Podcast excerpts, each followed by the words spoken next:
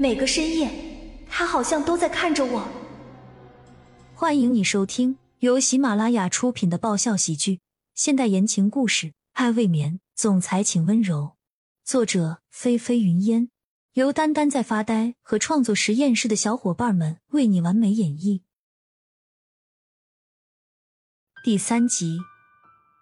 既然事已至此，骆家老太太应允了江曼想要照顾骆君墨的请求。然而这个时候，骆家其余的人却坐不住了，当中还不乏有激烈反对的人。骆君年就是最为极力的那一个。虽然明明是他有错在先，伤害了江曼，可是，在他的心里，还是依然把江曼当作是自己的女人。他怎么可能容忍江曼与自己的亲大哥讲什么一辈子不一辈子的照顾呢？都给我住口！骆家老太太一声分量十足的呵斥，顿时便压下了所有人的反对声。江曼对老太太感激的鞠躬行礼道：“谢谢奶奶成全，那我就先出去了。”江曼没有看骆家的其他人一眼，说完就转身往外走去。随后，骆君年马上就跟着追了出去，在走廊上拉住了江曼。曼曼，你这是要惩罚我吗？如果是的话，也请你不要用这样的方式，可以吗？江曼没有回答骆君年的话，望着对方的眼神也犹如寒峭的坚冰。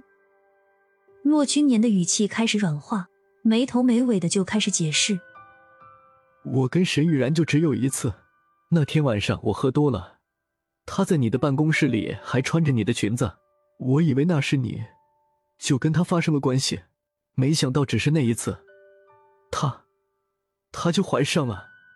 可纵然如此，江曼眼底的冰冷却丝毫不减，甚至更加决绝。不管你们是怎么搞上的，我都没兴趣知道。骆君年，请你记住，我们结束了，永远的结束了。挣开了骆君年拉扯着自己的手，江曼头也不回的往前走去。尽管心里难受的似千百只蚂蚁在啃咬，可她绝不允许自己再对他有一丝一毫的留恋，因为这个男人太脏了。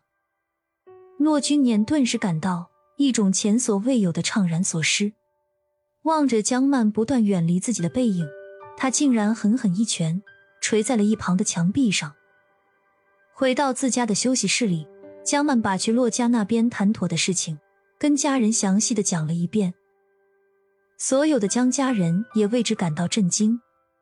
江曼这丫头如此行事，完全就是先斩后奏吗？母亲秋珍第一个站出来反对：“不行，这绝对不行！